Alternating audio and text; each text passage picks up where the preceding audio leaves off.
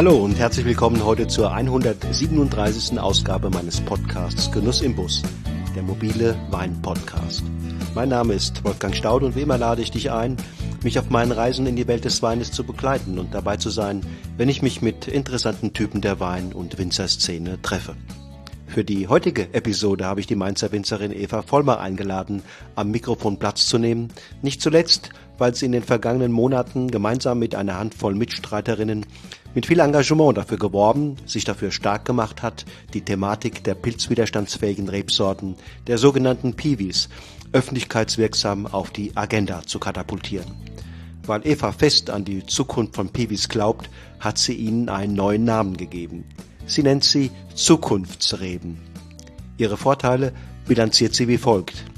Geringerer Spritzmitteleinsatz, weniger Hilfsstoffe, niedrigere Maschinenkosten, weniger Überfahrten und deshalb geringere Bodenverdichtungen und deshalb auch weniger Risiken und eine schlussendlich deutlichere Verringerung des CO2-Fußabdrucks.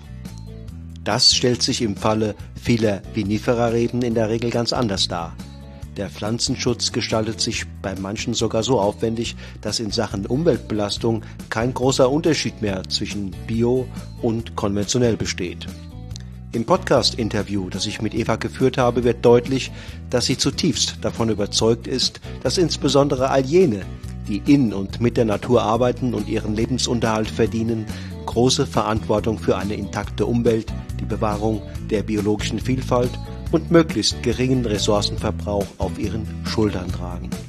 In dieser Hinsicht will sie Verantwortung übernehmen und vorangehen. Also freut euch auf eine interessante Podcast-Episode mit einer begeisternden, spannenden und jeder Hinsicht bodenständig rheinhessischen Winzerin. Los geht's!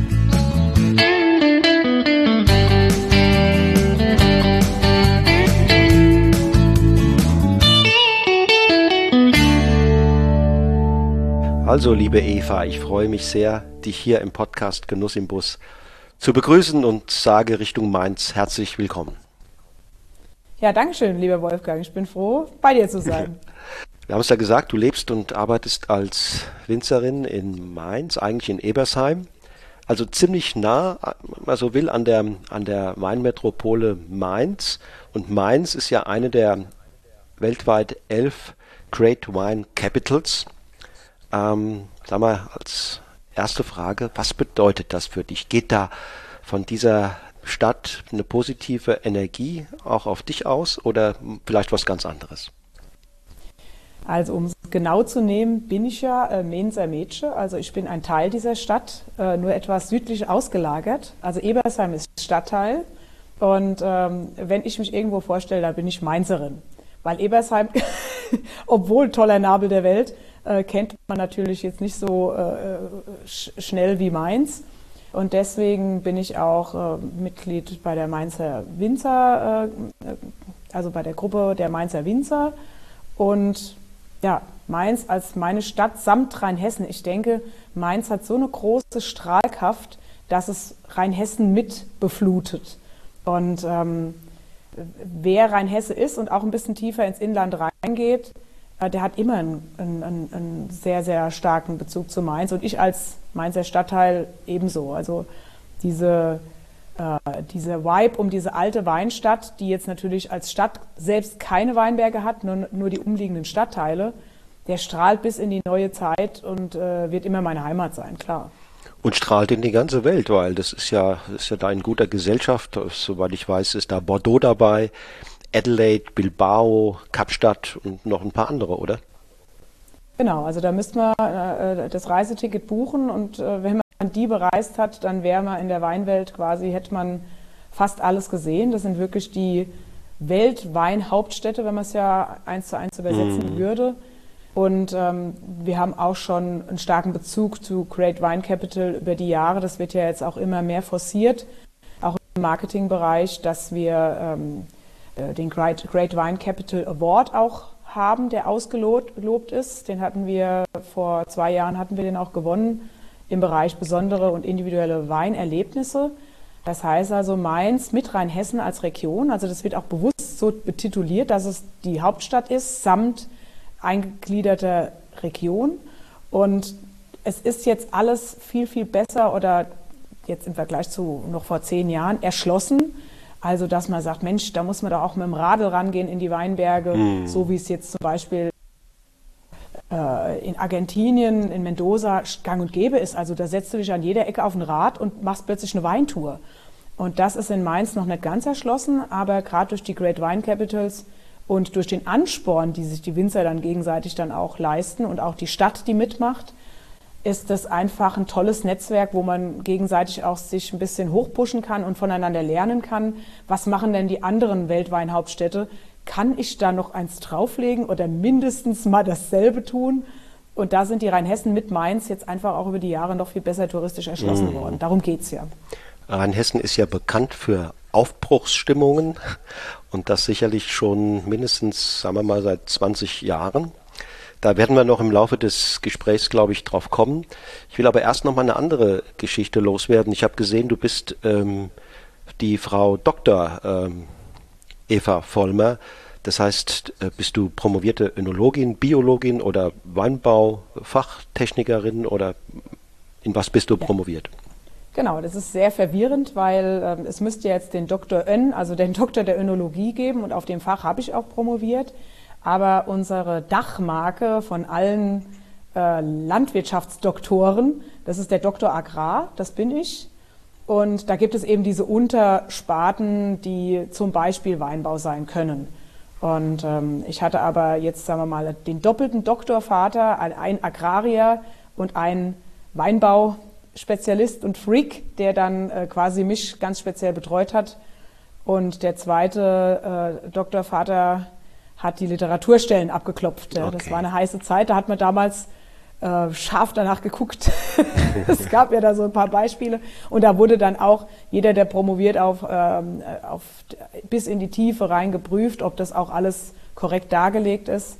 Und ich habe in der Tat jetzt nicht sehr rein Hessen-typisch, aber doch sehr Weinbautypisch auf dem Steillagenweinbau promoviert. Mhm.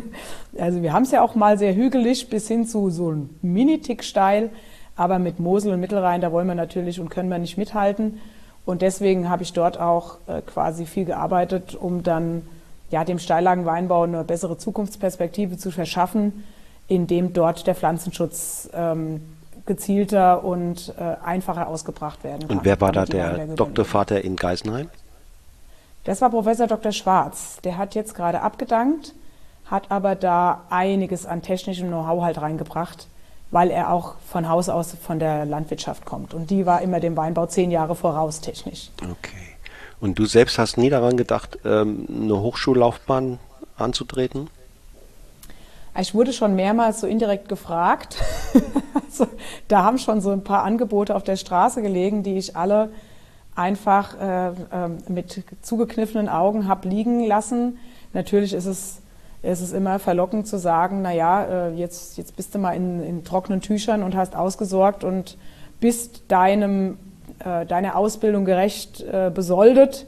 Aber das hat mich alles kalt gelassen. Ich wollte in den Weinberg, ich wollte diesen, diesen komplett vielseitig, in Klammer verrückten Job der Winzerin, dieses, ja, dieses Familienunternehmen halt eben in die Zukunft führen und wirklich dann auch in der Bandbreite des Berufsfelds unterwegs sein. Also von äh, produktiven Prozessen und Produktion und Weinberg und händetreckig äh, bis hin zu Keller und Wein werden, also das Baby wachsen sehen und dann aber auch die strahlenden Augen, die der Verbraucher hat, wenn es gut schmeckt. Also Gummistiefel also, sind dir vertraut? Ja, die, die stehen auch immer parat. Also ähm, manchmal muss mich äh, ich, äh, meine Mitarbeiterin erinnern, dass ich die Schuhe wechsle, wenn ich zum Weinmenü stapfe. es ist natürlich ein ständiger äh, ja, Wechsel an Persönlichkeiten, die man dann irgendwo an den Tag legt. Also ich bin immer ich und das finde ich auch gut, dass, dass die Menschen, ja, dass ich mich nie verstellen muss, weil ich bin halt so authentisch, wie ich bin. Und auch im, äh, in, in, der Fünf-Sterne-Gastro äh, darf ich mir es rausnehmen, auch äh, als handfeste Eva aufzutreten. Und das finde ich sehr, sehr wertvoll. Das kann nicht jeder Beruf, dass, dass man da so viel Mensch sein kann und äh, sich so ein bisschen auch äh, die Authentizität auch rausnehmen kann. Hm, verstehe. Wenn man, wenn man das beobachtet von außen, merkt man ja auch, dass du tatsächlich Herzblut Winzerin bist und sicherlich da in diesem Metier noch andere Möglichkeiten hast, auch Eva zu sein und Eva zu bleiben, äh, sagen wir mal auch im Vergleich zu so einer Hochschullaufbahn. Ähm, hier sind die Ausdrucksmöglichkeiten letztendlich, äh, glaube ich, äh, auch vielfältiger, oder? Genau, und ich, äh, ich habe auch das Weingut ganz bewusst äh, mit, als Dr. Eva Vollmer nicht betituliert, sondern Eva Vollmer heißt das Weingut und manchmal schrecke ich auch zusammen, wenn mich jemand mit Frau Doktor anspricht, obwohl ich es ja bin. Ähm, und ähm, der Mensch ohne den Doktortitel ist halt noch mehr Mensch und dann hat man wieder diesen Bezug zu diesem doch Handwerksberuf, der ganz fest auf dem Boden steht, mit beiden äh, Beinen und manchmal auch Learning by Doing ist und nicht sofort wissenschaftlich belegbare Ergebnisse dahinter stehen müssen, hinter dem Tun. Also man muss schon ein bisschen Know-how haben, sonst geht gar nicht. Also das Wissen ist sehr breit im Weinbau, aber manchmal darf man auch nur dran glauben dürfen und es funktioniert trotzdem. Mhm. Also der Name des Weinguts Eva Vollmer nach außen bist du auch das Gesicht des Weinguts. Ähm, äh, wie kam es zu dieser Entscheidung und welche Rolle spielt äh, in dem ganzen Ensemble dein Mann?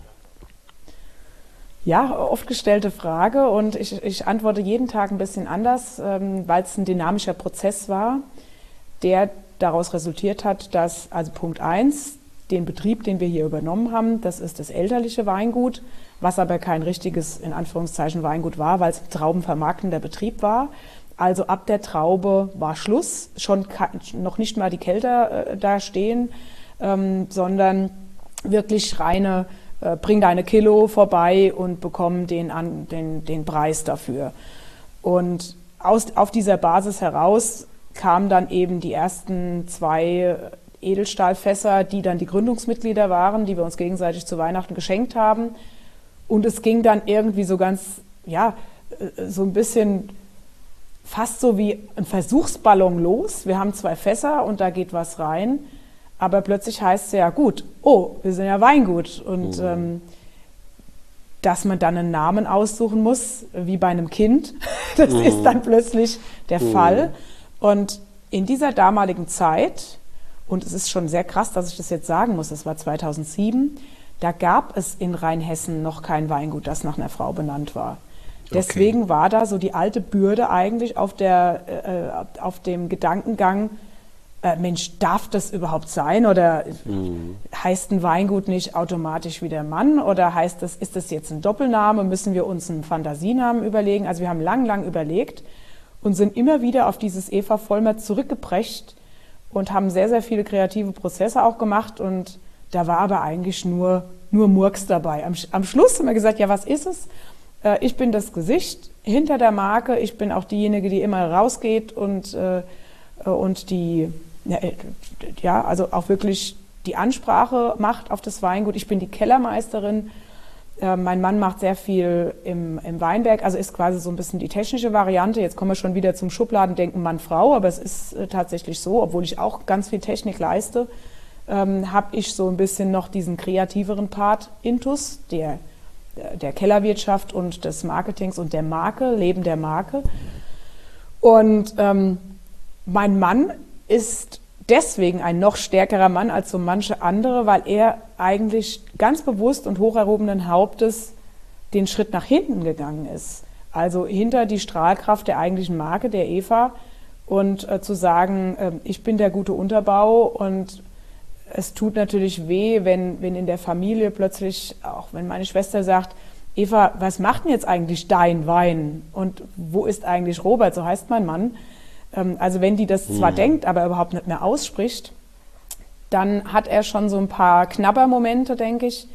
Aber er ist, er ist total dabei, er ist super stolz und wir haben da auch einfach keine Verteilung nach Geschlechter vorgenommen, sondern Verteilung nach Know-how, Intuition und ähm, ja, es war eigentlich der logische Schluss letztendlich. Mhm. Und damit lebt er sehr gut, leben wir sehr gut. Und du hast es auch sehr treffend, glaube ich, gesagt.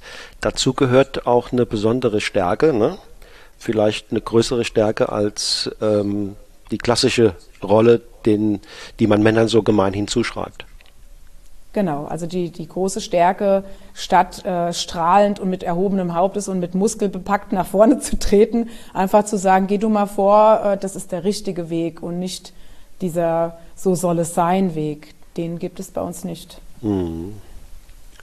Du hast vor ein paar Wochen mit ein paar Kolleginnen und Kollegen äh, den Deutschen Nachhaltigkeitspreis Design ergattert.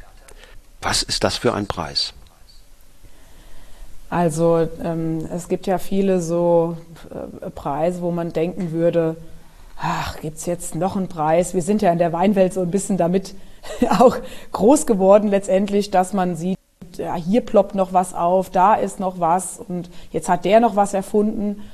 Und so ist es dort in der Tat nicht, weil ähm, da ganz, ganz viele ja, äh, Komponenten aus Politik, äh, Wirtschaft, Ministerien und äh, eine Nachhaltigkeitsgesellschaft, eine Stiftung, also viele Puzzleteile der, der lenkenden Nachhaltigkeit der Zukunft haben sich dort zusammengefunden, um besondere Ideen, Konstrukte und auch ja, Menschen aus, auszuzeichnen, die den mutigen Schritt gehen, das, wie es immer getan wurde, und das wurde es in der letzten Zeit oder in den letzten, besonders in den letzten Jahrzehnten eben nicht, dass man sehr auf Wirtschaftlichkeit und auf ja, Wachstum gepolt war, aber die Nachhaltigkeit und den Umweltaspekt dabei einfach so ein bisschen links liegen, liegen hatten lassen, aus monetären Gründen.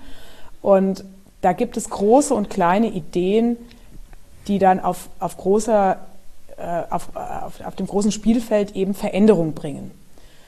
Und ähm, deswegen ist dieser Preis auch so ein bisschen bunt gestaffelt, dass man sagt, da gibt es eine Sparte Technologie, da gibt es eine Sparte ähm, eben auch Marke oder Design, in der wir jetzt gepunktet haben, weil wir haben diese Idee nicht gehabt, nachhaltige Pflanzen zu kreuzen im Weinbau. Damit können wir uns und wollen wir uns gar nicht schmücken mit diesen Federn. Also die Grundidee der Veränderung, die gibt es schon seit ja noch ein bisschen mehr als 19, also 1930 ist diese Idee aus äh, pilzwiderstandsfähigen Reben eigentlich so richtig auf die Straße gekommen und wurde daran geforscht. Aber auf die Straße gekommen ist halt leider nicht äh, das Sexappeal einer guten und bodenständigen Vermarktung, so dass die Weine aus diesen Sorten eben auch verkauft werden konnten. Jetzt ist es nur so, der, ähm, der große Rattenschwanz aus, wenn man was Tolles Neues entdeckt hat, dann kann es so toll und neu sein, wie es will. Wenn es keiner kauft, dann muss es wieder gehen. Und das war der, die große Blockade für einen sehr nachhaltigen Schritt des deutschen Weinbaus, um zu sagen, naja, Piwi, das ist jetzt nicht gerade das, das charmanteste Wort und alle Sorten dahinter, das verwirrt uns, der Geschmack stimmt noch nicht. Also das war so ein ganz langer Leidensweg, den diese Sorten durchlitten haben. Und die Ehre, die ihnen gebührt, die kommt jetzt, jetzt erst zum Tragen, indem sie auch quasi eine Bühne bereitet bekommen haben. Und, ja. Weil ihr ähm, euer Konstrukt, wie du es nennst, oder eure Initiative ähm, Zukunftsweine nennt, oder? Genau. Und äh, das Gute an der Sache ist, es ist keine, ähm, keine One-Woman-Show oder Two-Woman-Show. Hanneke und ich, Hanneke Schönheits, eine befreundete Winzerin und ich, wir haben da zusammen angefangen, wir haben das losgetreten. Wir sind die beiden Initiatorinnen und haben aber nach, nach so ganz äh, schneller Entwicklung gemerkt, also quasi eine Woche später war klar, das ist kein Alleingang von Einzelbetrieben, sondern das ist ein, ein, ein, ein Wille der Veränderung deutschlandweit. Mindestens. Wir haben auch mittlerweile schon eine Österreicherin, die, äh, die bei uns in der Bewegung mitmacht, also eine österreichische Winzerin, die gesagt hat, wir finden die Idee so toll, das zum einen nicht mehr Piwi, sondern Zukunftsweine zu nennen. Ihr habt ein ganz, ganz ähm, äh, ja, tolles Design gefunden, das aber nicht nur Design sein darf, also nicht nur schick, sondern Marke, Kommunikation und Herausstellen dieser besonderen Merkmale dieser Reben, was eben ja, professionell auch betreut wird. Also hätten wir aus, aus der flapsigen Winzersicht jetzt schon wieder irgendwas erfunden, ich glaube, dann wäre das nie so weit gekommen, wenn wir nicht eine professionelle Markenagentur da dran gesetzt hätten, die im Prinzip das ähm, aus, aus unserem Bedürfnis heraus konzipiert. Mhm. Okay, also Wein als, als äh, Genussprodukt, als Luxusprodukt, so wie es uns beiden und vielen Menschen gefällt, ähm, ja, bereitet viel Freude, hat aber auch Schattenseiten. Ne? Und, und eine dieser Schattenseiten, und ich nehme an, dass, dass eure Initiative letztlich auch darauf zielt, ist der, ist der immense Pflanzenschutz, der Jahr für Jahr notwendig ist, um die ja, empfindlichen Anlagen, Rebanlagen vor Pilzbefall zu schützen. Und wenn man sich mal vergewissert, dass die Weinberge ja weltweit nur sieben Prozent der landwirtschaftlichen Fläche oder in Europa zumindest ausmachen, aber die Hälfte des Pflanzenschutzes äh, oder der Pflanzenschutzmittel verbrauchen, dann ist das ja im Grunde ein empörender, ein unhaltbarer Zustand. Oder? Genau, also macht mir auch Gänsehaut. Also ich schon öfter gehört und äh, am Anfang nicht wahrhaben wollen, nicht geglaubt. Also diese Zahlen sind auch ein bisschen älter, die haben sich aber leider nicht verbessert. also so Zahlen liegen auf der Hand und ähm, der, der Weinbau war all die Jahre ein bisschen der, ja, der heilige Gral der Landwirtschaft. Wir haben ja auch, ich meine, wir haben ein tolles Produkt, wir haben ganz viel Emotion, wir haben Romantik. Mhm. Gut, jeder, der mal mitgearbeitet hat, weiß irgendwann, so romantisch ist es dann doch nicht. Aber neben dieser ganzen strahlenden Winzerromantik hängt halt eben auch das Schutzbedürfnis von so einer Pflanze, die über ja, Jahrhunderte sich eben in, dem, in der Richtung entwickelt hat, dass sie schutzbedürftig ist, weil die die Pilze, die, die sich übers Jahr hier halt eben hier einschleichen, weil die solche Überhand nehmen würden ohne Pflanzenschutz, dass es keine Trauben gäbe. Und deswegen ist der Pflanzenschutz quasi das Mittel zu Zweck, zum Zweck auch bei Ökos. Also ich bin ja so eine Ökotante, ich bin ein ökologisches Weingut, ich stehe dazu, ich liebe es, so zu arbeiten, muss aber auch rausfahren mit der Pflanzenschutzspritze und muss meine Babys beschützen und das nicht zu knapp. Also bis zu zehn oder zwölf Mal fährt man raus und bringt Pflanzenschutz aus. Und diese neuen Reben bringen da eine extreme Verbesserung und Erleichterung, also eine Wahnsinnsreduktion auf eben nur zweimal. Oder also bis zu 80 Prozent Pflanzenschutz können wir da einsparen. Und das ist so eine gigantisch wertvolle Zahl, die auch im Schlepptau hat, dass wenn kein Traktor mehr fährt, dass da weniger Boden belastet wird, ja. dass die Biodiversität aufblühen kann. Also wir haben einen Rattenschwanz an, an guten Taten, die durch diese Reduktion entstehen. Und das Beste an der Sache ist, und das wollte lange Zeit halt eben keiner wissen oder äh, da kam halt keiner dran, weil Learning by Drinking, das muss halt erstmal angestupst werden. Die schmecken auch noch wahnsinnig gut. Und dieser, dieser Gedankenschluss aus, das macht ja unsere Bewegung, unsere Initiative. Wir, wir äh, tun das Problem nicht einfach äh, beiseite schieben und so tun, als gäbe es keinen Pflanzenschutz im Weinbau, sondern wir sagen, hey Leute, ja, wir haben noch Riesling und ein Weinberg steht 40 Jahre und es ist jetzt dran, äh, etwas umzugestalten, neu zu pflanzen, anders zu pflanzen. Und wir sind keine gegen Riesling-Bewegung, sondern wir lieben Riesling, wir leben Burgunder, wir leben die traditionellen Sorte, Sorten, aber sie haben hier ihre Empfindlichkeiten, die man extrem halt eben durch neue Sorten auch ja, verbessern kann in der Betriebsbilanz. Wir kommen jetzt ins Tun, weil wir können nicht mehr warten. Und das, was jetzt gepflanzt wird, pflanze ich ja nicht mehr nur für mich selbst, sondern auch für die nachfolgenden Generationen. Also es ist auch irgendwo das Verantwortungsbewusstsein in der heutigen Zeit. Wir stecken nicht irgendwie so in ein bisschen Schlamassel, sondern wir sind in der Klimakrise. Und diese Klimakrise muss jede Branche mit all ihren Mitteln bekämpfen. Und das ist das, was jetzt dieser Nachhaltigkeitspreis auch aufgreift. Was tun die Branchen, um ihre Lasten wegzuwerfen oder zu bereinigen, zu begradigen, neue Wege zu gehen, damit wir noch weiterhin hier irgendwie auf diesem Planeten existieren können. Und hm. natürlich eine Flasche Wein. Ähm, der Winzer definiert das als zwar als Grundnahrungsmittel, aber es ist es halt nun mal leider nicht. Es gehört zum Leben, es gehört zur Gesellschaft, es gehört äh, zu meinem Lebensinhalt auch dazu, gemeinschaftlich vielleicht ein Glas Wein zu trinken. Und entweder wir üben den vollen Verzicht und sagen, naja, der Weinbau, äh, der spricht jetzt nicht mehr der gesetzlichen Norm, den müssen wir jetzt aufgeben. Oder man arbeitet eben langfristig dagegen und sagt, wir kommen ins Tun und, und finden Lösungen. Es geht um lösungsorientierte Wege. Und, und was für Grundnahrungsmittel gilt, muss für so ein Luxusprodukt wie den Wein erst recht gelten.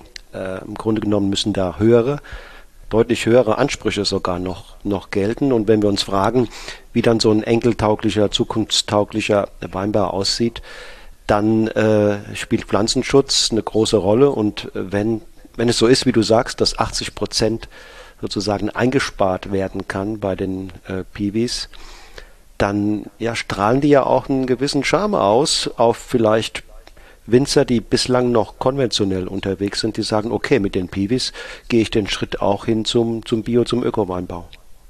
Genau, und das ist ja das, was irgendwo sich auch in der Zukunft rauskristallisieren wird. Welche Betriebe schaffen es, in die Nachhaltigkeit zu, sehen, zu gehen, auf welchen Ebenen auch immer. Es kann die Pflanze sein und es muss die Pflanze sein. Äh, es kann und muss aber auch irgendwann die Flasche sein.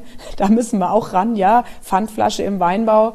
Wann und wie ist es möglich in diesem, äh, ja, in diesem Riesenpool an Flaschen? Also wir, wir erheben keinen Anspruch an, auf Vollständigkeit einer Lösung, sondern wir sind ein Riesenteil dieser Lösung und, und standen die ganze Zeit als pilzwiderstandsfähige Reben irgendwo so ein bisschen im Schatten der, der glänzenden Rieslinge und Burgunder, die nach wie vor natürlich ihre Daseinsberechtigung und ihren Glanz haben, aber letztendlich eben, ja, vielleicht in der Zukunft, das ist jetzt mal rein visionäres Denken, irgendwo dann auch ein nicht mehr jeden Tag zu tragender Luxus werden könnten. Mhm. Ja, also dann ist der Riesling vielleicht äh, für einen Sonntag oder dann ja, ist vielleicht auch die, die ganzen Sekko, Sommerweine, einfachen Trinkweine sind auf jeden Fall direkt ersetzbar durch diese tollen neuen Sorten. Äh, die können aber auch in die, in die Premium-Bereiche glänzen. Also da gibt es schon ganz, ganz wahnsinnig äh, kräftige Rotweinkuvées. Es gibt, ähm, es gibt aber auch zum Beispiel Weißweine, die im Holzfass ausgebaut sind, die können gegen jeden Burgunder anstinken. Also die Welten in den einfachen Alltagstrinkgenuss bis hin zur äh, bis, bis hin zur Premium-Tauglichkeit, die sind geebnet. Man hat aber noch nicht die Erfahrung, ob da jetzt, ob und wie der Lagencharakter, also wenn wir in den Freak-Weinbau reinkommen, dann kann ich noch nicht prognostizieren. Ich kann es mir nur wünschen, dass die Sorten das äh, auch bis hin in die oberste Spitze schaffen. Und dafür, Eva, wäre es notwendig und wichtig, auch als Signal ähm, oder als oder als Proof, dass auch, ähm, sagen wir mal, die Spitzenwinzer hierzulande und weltweit sich mit diesen Sorten noch ein bisschen mehr beschäftigen. Äh, wenn man dieses Feld, du bist ja jetzt vorangegangen schon, aber wenn man, solange man dieses Feld sozusagen ähm, den überlässt, die sowieso nur in den unteren Qualitätsbereichen produzieren, dann, ja, dann werden es Aschenputtel auf längere Sicht bleiben. Wenn aber äh, ambitionierte Winzer wie du und andere zeigen, ne, was da mitgeht, dann ähm, kommen sie auch aus dieser Nische vielleicht schneller raus, als wir denken. Genau, und das ist ja äh, unsere, unsere große Stärke auch, die Stärke der offenen Tür. Also wenn ich jetzt wirklich die Welt verändern will, dann mache ich die Tür auf für alle Winzerkonstrukte, äh, die es gibt. Also von denjenigen, der klein ist, bis zu demjenigen, der groß ist. Also die Betriebsstrukturen sind ja nicht äh, standardisiert, sondern die sind von bis.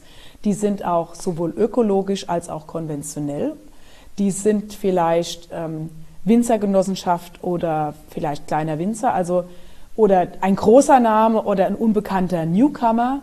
Also die ganze Bandbreite und die Spanne der Winzerschaft ist angesprochen, bei Zukunftsweine mitzumachen weil ich nicht will, dass es ein Korsett gibt der Statuten, was Menschen und, und vor allen Dingen gute Macher, Macherinnen ausschließt. Mhm. Weil ich bin genauso froh über jemand, der, der einfach vielleicht jung ist und sich rein experimentiert und, und tolle, auch vielleicht gedankenbefreite oder äh, ja, korsettbefreite Gedanken, Weinbaugedanken oder vielleicht Naturweine macht äh, und macht es mit den Sorten ist genauso herzlich willkommen äh, wie, der, äh, wie der glänzende VDP-Betrieb, der sagt, ich bin der Name und ich möchte aber auch nicht äh, in dieser Weinbahnstraße weiter galoppieren, sondern ich möchte meine Verantwortung zeigen meine, meine Zukunftsabsichten darstellen, indem ich eben auf allen Ebenen des Weinguts, beginnend mit der Pflanze, einfach verantwortungsvoller handle. Mhm. Nun wäre es vielleicht auch ganz sinnig, wenn, wenn diese Sorten entweder auch mal attraktive Namen bekommen oder ihr als Winzer in der Übergangsphase einfach ähm, damit mit äh, Fantasienamen, mit, mit Markennamen etc. agiert ähm, und nicht diese Johanniter und Co. aufs Etikett bringt, weil das ist wenig, wenig sexy, oder? Ja, das ist so ein bisschen eine, eine teilweise auch unglückliche Entwicklung, dass quasi so ein Leben von der Sorte beginnt ja mit Trial and Error, also dass man ganz viele Versuche startet, um dann auf einmal diese, diese heilige Kuh zu finden, die sowohl schmeckt als auch im, im Weinberg irgendwo die Eigenschaften aufbringt, damit man einen guten Wein draus machen kann. Also ähm, 20, 30 Jahre lang ist man dann mit Nummern beschäftigt mhm. und hat wirklich die äh, ja, also reine wissenschaftliche Arbeit eigentlich, in denen man eine starke amerikanische ähm, oder asiatische Mutterpflanze oder Vaterpflanze mit einem Partner zusammenbringt, der äh, Kulturrebe, europäische Kulturrebe ist. Also so ist ja quasi das Auferstehen von so einer Sorte. Und irgendwann kommt der Punkt, dann heißt, und wie heißt das Ding jetzt? Und dann äh, kommt keine Marketingagentur oder so daher, sondern es kommt der, der, die Mama, der Papa der Sorte, also der Züchter, und sagt, okay, der heißt jetzt XY. Und das war ganz am Anfang so ein bisschen beliebig oder vielleicht, vielleicht auch so pseudoschön. Also eine Sorte Phönix zu nennen, ist ja eigentlich vom Grundprinzip her nicht doof, weil der Phönix ist der Feuervogel, der aus der Asche da aufersteht und am Boden war und plötzlich aufsteigt in so einem Glanz finde ich eigentlich als Geschichte für eine Sorte mhm. total attraktiv. Gut, die Sorte Phoenix hat es halt nicht bis ganz nach oben geschafft, wird es auch nicht ganz bis nach oben schaffen.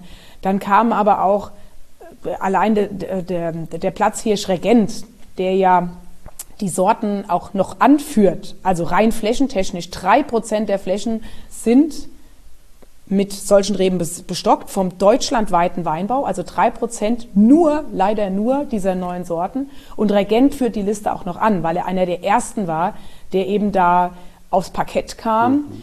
Und damals, als ich das erste Mal das Wort Regent gehört habe, habe ich gedacht, oh Gott, wer hat denn da sich das ausgedacht? Reagenz oder was man alles drauf, draus machen kann.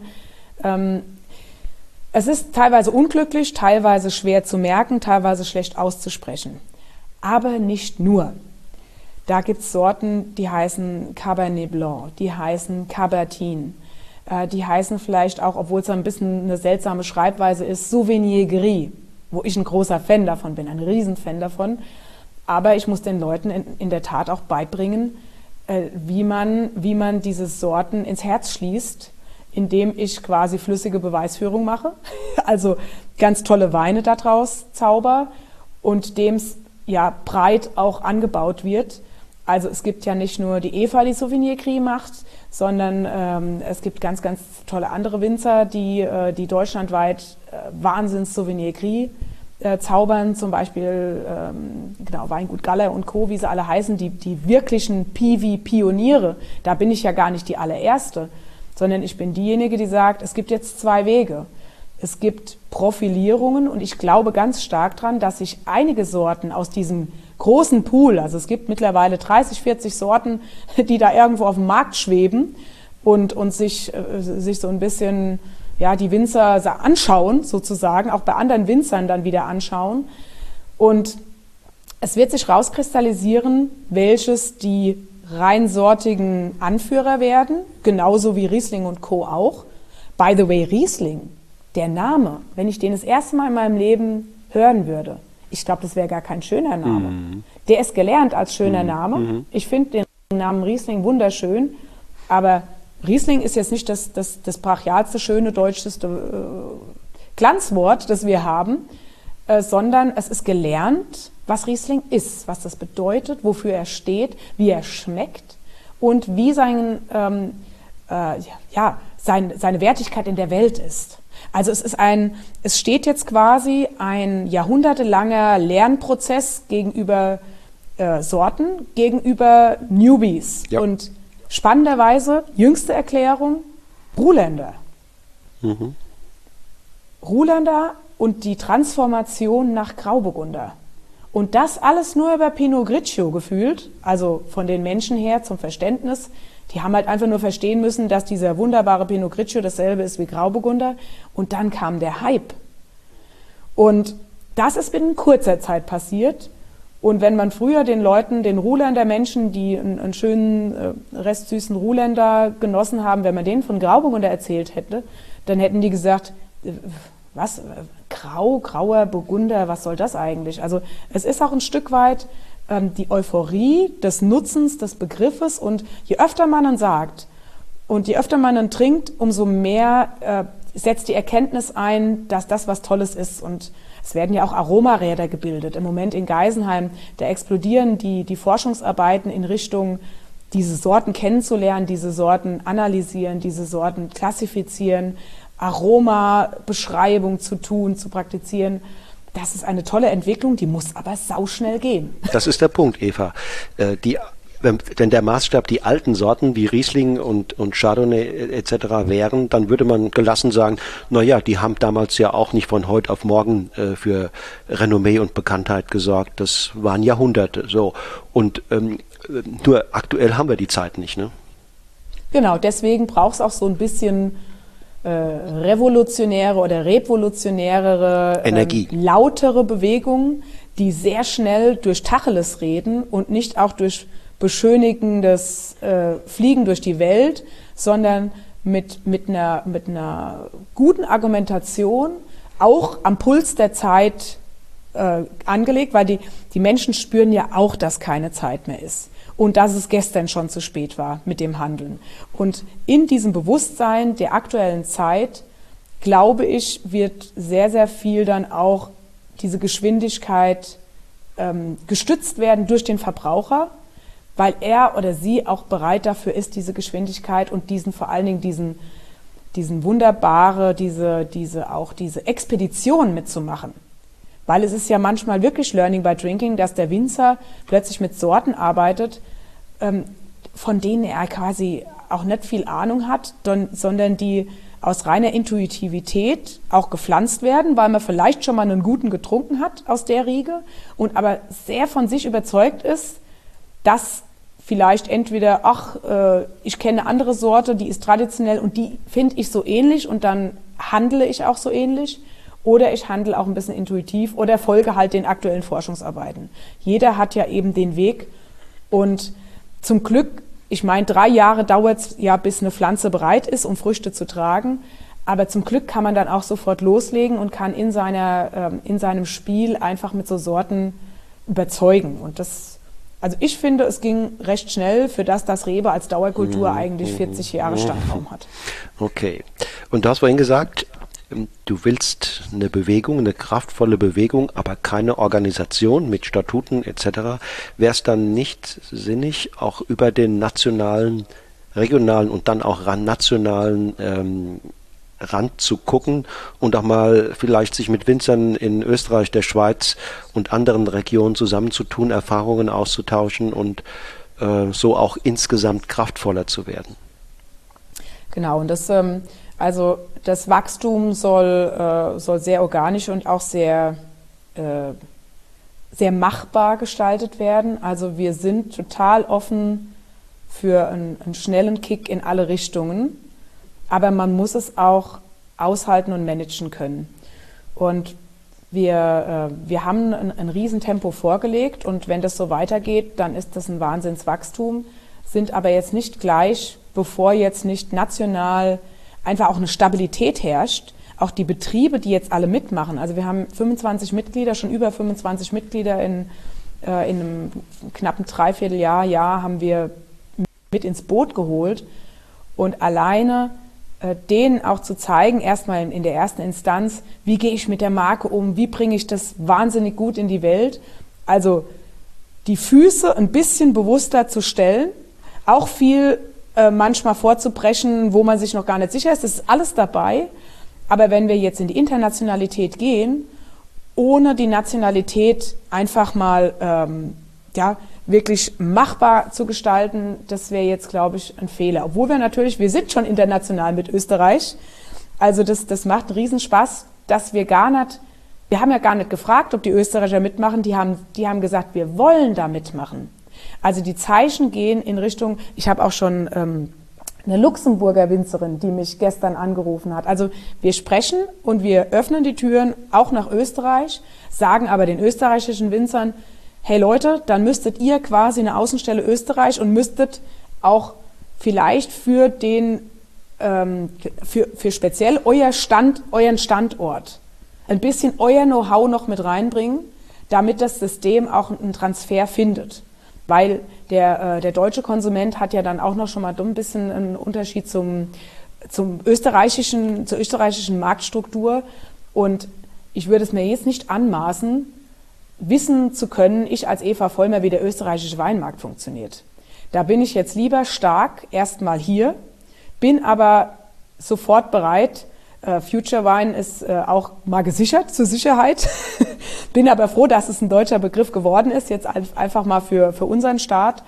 Und bin total bereit zu sagen, das Ding darf explodieren und vor allen Dingen das Ding muss explodieren, weil wir haben ja auch gar keine andere Wahl, das äh, ja so weiterzumachen. Das geht einfach nicht. Das kann sich keine Branche erlauben. Ich habe auch auch deshalb gefragt, weil natürlich im Ausland viel passiert. Wir wir kennen wir kennen ähm, die, die Schweizer mit Valentin Plattner, äh, viele andere, die auch in der Forschung unterwegs sind. Und ich war jetzt im, im Rahmen meines Buchprojektes New Wine Wave in der Schweiz und habe dort den Roland Lenz getroffen. Ja, absoluter Pionier, was die Piwis anbelangt. Der hat mittlerweile, glaube ich, äh, knapp 100 Prozent seines gesamten Rebbestandes mit Piwis bestockt. Äh, und das sind immerhin knapp 30 Hektar. Mhm. Und äh, das ist einfach ein, ein, ein, Typ, der hat ungeheuer viel Erfahrung und sicherlich vielleicht mit am meisten Erfahrung, was die Piwis anbelangt, in ganz Europa. Und da könnten natürlich so hm, einfach mal treffen und, und, und sich gegenseitig ähm, austauschen und auch einander das Gefühl geben, wir ziehen da in der Frage an einem Strang. Genau, unbedingt. Und in dieser, in dieser, ähm, in diesem Wunsch und in diesen, in dieser tollen Idee, du dir jetzt hier äh, so in den Raum stellst, die wir natürlich auch alle hatten, gibt es natürlich noch eine spannende Verknüpfung und Vernetzung, äh, die da heißt äh, Piwi International, äh, was eine ja schon, schon lang existierende Gemeinschaft ist, die sich quasi um, um den Ruf, aber auch um das Know-how in der Winzerszene rund um diese neuen Reben ähm, eben einsetzt und auch quasi an der Mitgliederzahl, ich glaube 500 Mitglieder sind es, glaube ich, oder 300 in Deutschland, Piwi Deutschland, dann gibt es noch eine große, ähm, einen großen Strang, der international zieht mit Italien und Co. Und wir, wir sind mit denen im Gespräch. Ich bin selbst auch Mitglied bei Piwi Deutschland, ähm, habe aber schon anklingen lassen, dass es natürlich spannender ist, wenn man auf die Vermarktungsebene geht, es anders zu benennen und auch professioneller marketingtechnisch zu lösen mit den richtigen Fachleuten. Und äh, das sehen die auch so. Und ähm, es wird irgendwie und irgendwann, und das muss sich aber auch finden und entwickeln, ähm, ein, ein, starker Strang dieser neuen Sorten äh, äh, äh, äh, ergeben, die aber nicht nur quasi die Initiative Zukunftsweine lösen kann. Dann müsste ich schon ein bisschen, dann, dann müssten wir wachsen, dann müssten wir, äh, dann müssten wir unheimlich viel Personal einstellen, um das zu lösen. Und ich glaube, es wird eine Verknüpfung auf, aus mehreren Ideen und mehreren Bewegungen sein, die irgendwann äh, gemeinsam für das eine Ziel einstehen, nämlich was wir alle wollen, mehr von diesen Reben in den Boden. Jede gepflanzte Rebe ist eine gute Rebe und egal wo sie wächst letztendlich mhm, und wer mhm. sie anbaut.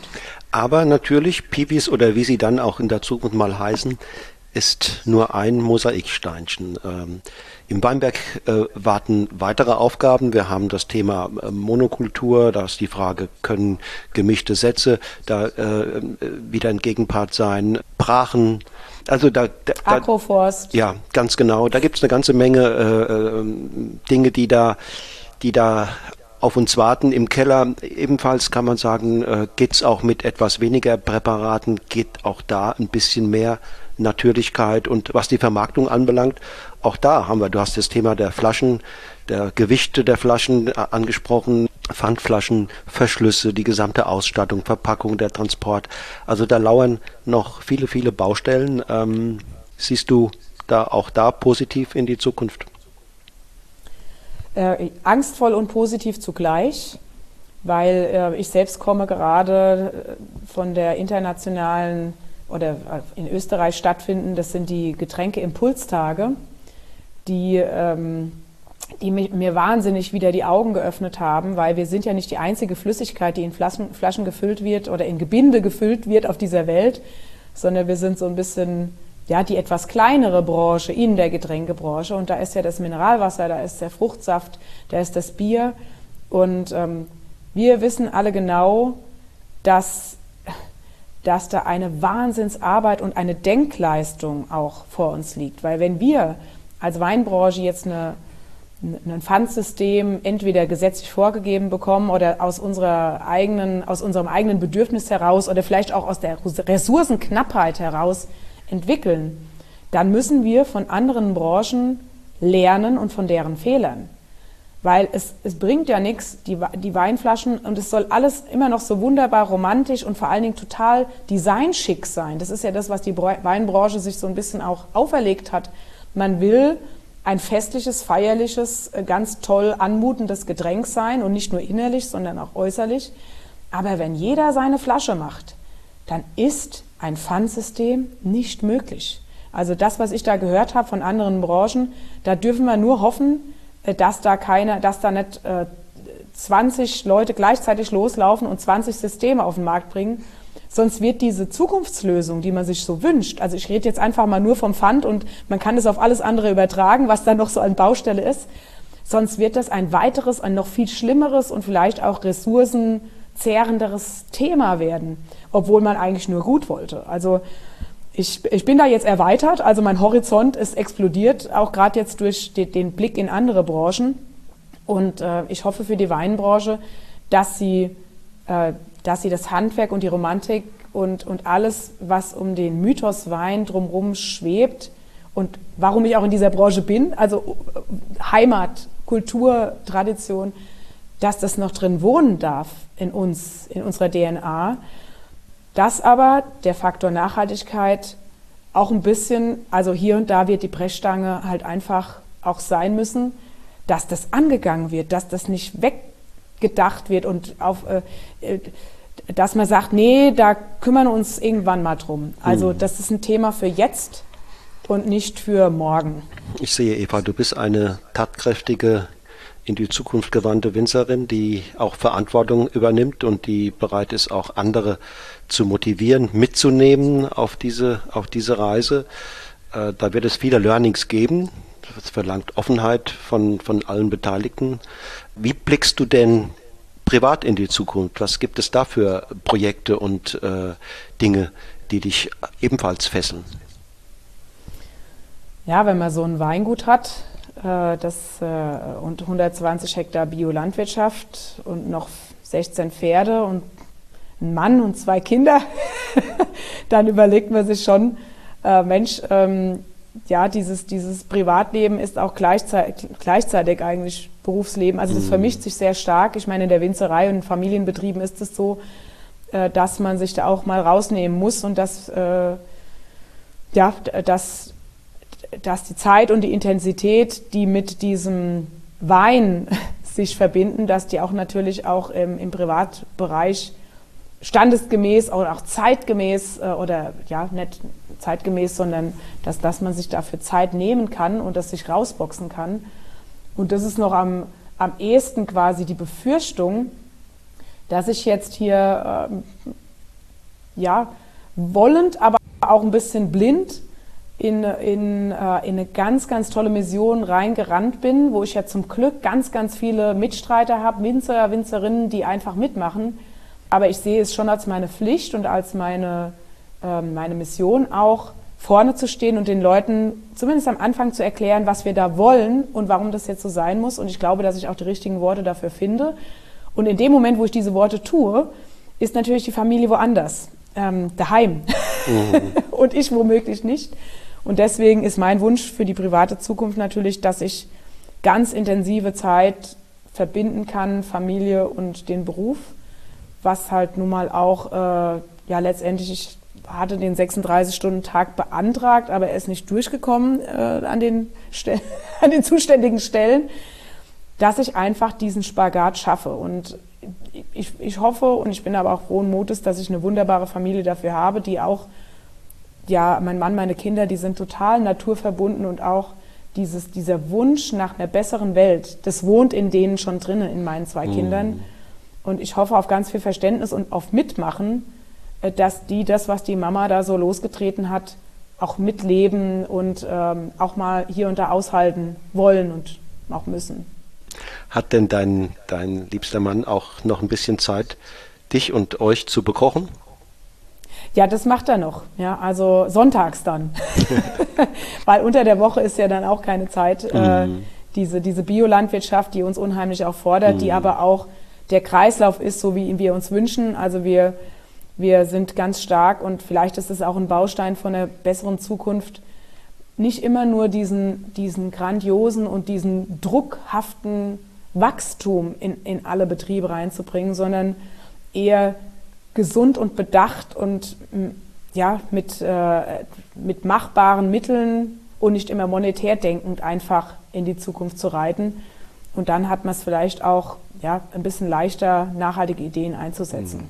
Dafür wünsche ich dir ganz viel oder euch ganz viel Erfolg. Wenn ihr in Mainz mal Muße habt, essen zu gehen, noch ein letzter Tipp von dir.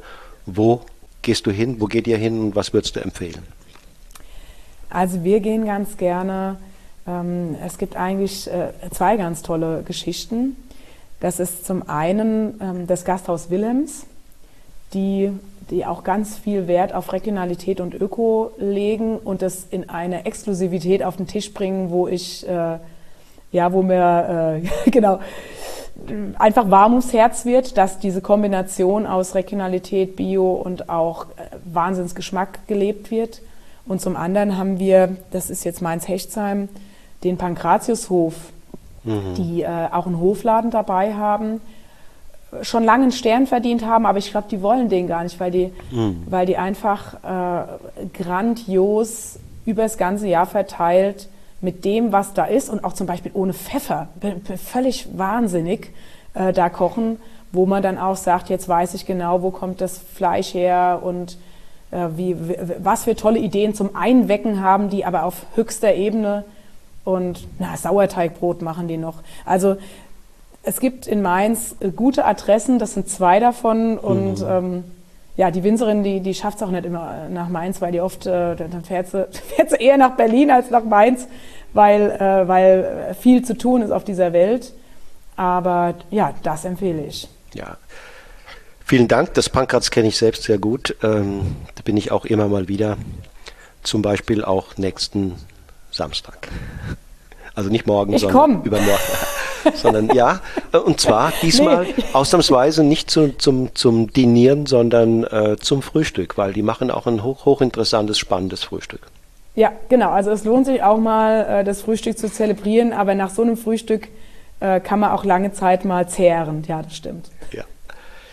Liebe Eva, ich danke dir ganz herzlich. Schön, dass du hier bei Genuss im Bus dabei warst. Ja, diesmal ja schon zum zweiten Mal, ne? Ja, genau, Teil 2, aber ich glaube, in der Zeit ist auch einiges passiert. Wir konnten über ganz, ganz neue Sachen reden. Ja, absolut, absolut. Also, hab eine gute Zeit und äh, auf bald.